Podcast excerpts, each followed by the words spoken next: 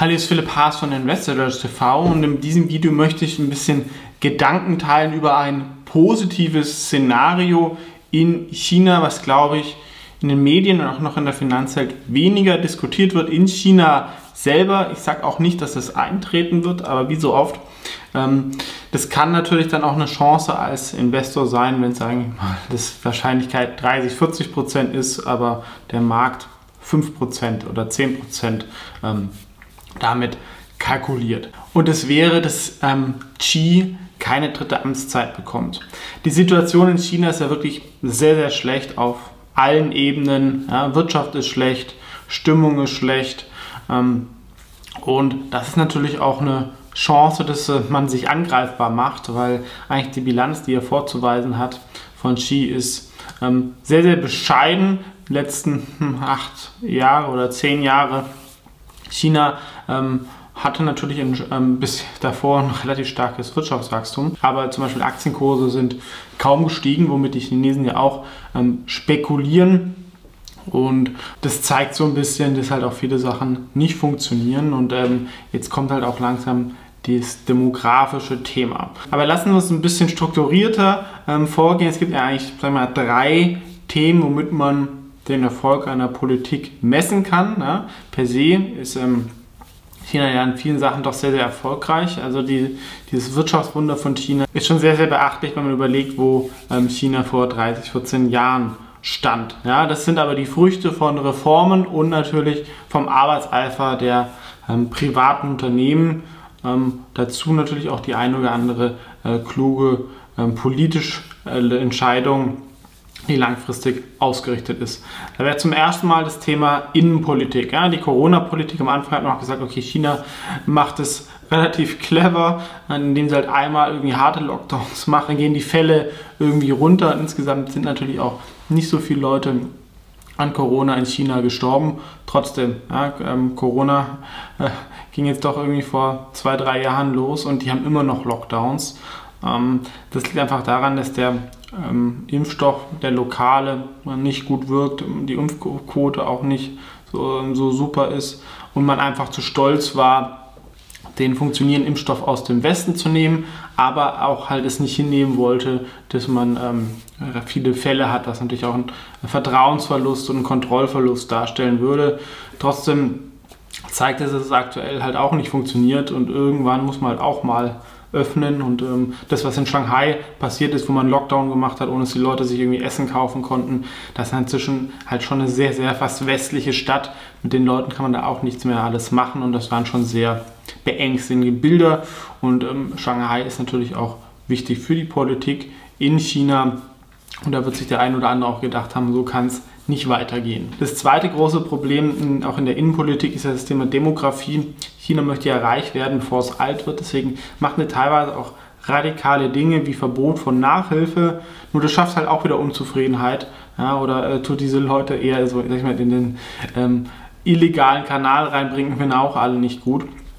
Und ähm, ja, dieses ganze Thema, ähm, wenn ich das Land äh, zuschließe, ja, die können nicht in Urlaub. Klar, selber China ist irgendwo groß theoretisch, ich kann raus, ne, aber muss dann zwei Wochen Quarantäne oder so Sachen.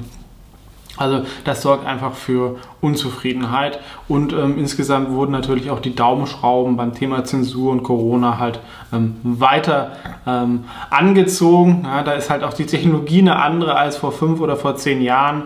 Da sind schon sehr, sehr beängstigende Sachen möglich, dass halt irgendwelche Drohnen rumfliegen, mit einem sprechen und sagen, geh bitte nach Hause oder dass ein Polizeiauto rumfährt und über Gesichtserkennung oder Gangerkennung ähm, Leute rausfiltert, die irgendwas verbrochen haben.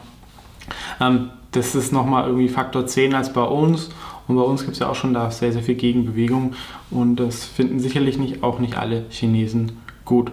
Ähm, wichtiger als die Innenpolitik ist aber wahrscheinlich äh, noch die Wirtschaft, denn der, äh, das wäre das zweite Thema, denn ähm, sag ich mal, der inoffizielle Deal ist ja, ja wir dürfen hier herrschen, aber dafür gibt es Wirtschaftswachstum und das kommt halt zuletzt massiv runter. Man wird wahrscheinlich die Ziele für dieses Jahr nicht erreichen und was aber noch viel schlimmer ist, ähm, reden wir ja auch schon seit 5, 6, 7 Jahren, ähm, dass die Immobilienpreise, das sage ich ja nicht, dass die Immobilienblase am Platzen ist, aber der Markt ist so ein bisschen am Kippen.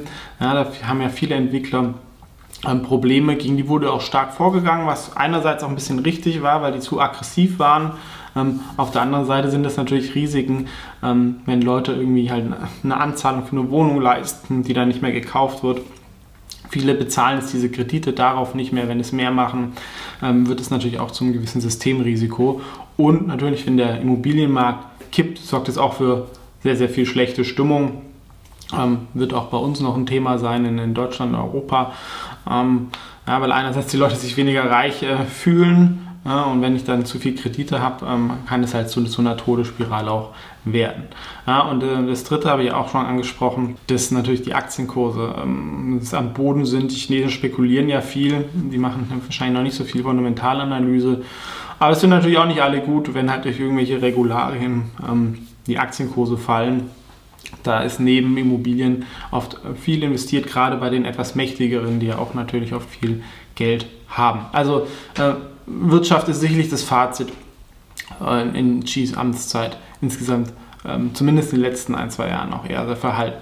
Und das dritte, das ist wahrscheinlich der größte Fehler, ist das Thema Außenpolitik, wo er sich wahrscheinlich auch angreifbar macht.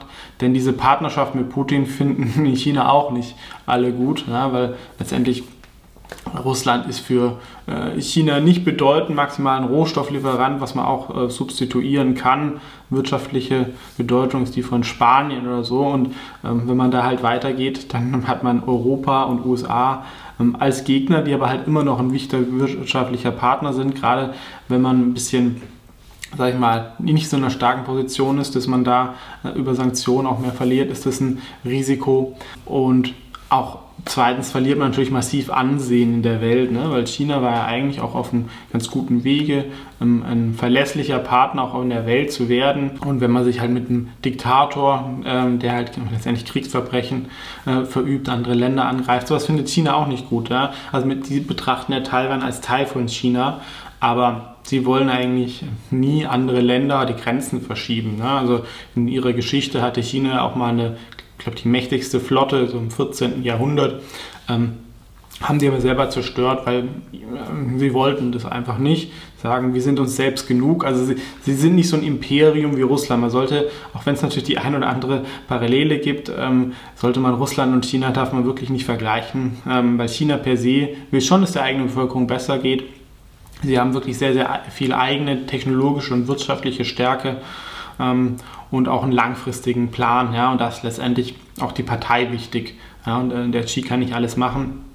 In Russland ist das ein, ein bisschen anders. Da ist das ein bisschen sehr auf eine Person noch mehr zugeschnitten, ähm, die, wenn aber nicht mehr der starke Mann ist, natürlich auch schnell Probleme bekommt. Wenn, ähm, sag ich mal, die Ukraine da gewinnt, den Krieg, dann hat auch ähm, Xi ein massives Problem, weil das kann auch gut sein, dass dann ähm, Putin sich nicht so lange halten wird können. Ähm, und das wird dann nochmal als dumme Partnerschaft herausgestellt, dass man sich mit einem Loser verbündet hat. Ähm, da macht er sich noch mehr angreifbar und auch diese ähm, One Belt, One Road Initiative, die ganzen Kredite an Afrika ne, und ähm, Zentralasien, die sind halt jetzt auch mit der ganzen wirtschaftlichen Krise, die wir weltweit haben, halt auch viel am Defaulten. Ne? Und ähm, die Summen sind schon groß. Und das ist auch für China ein Problem, wenn sie da die Gelder verlieren. Und das war eine Initiative, die rein auf Qi zurückging. Wenn das Geld äh, viel da verloren ist, ja, ähm, ist das natürlich auch nicht, wo er Pluspunkte sammelt.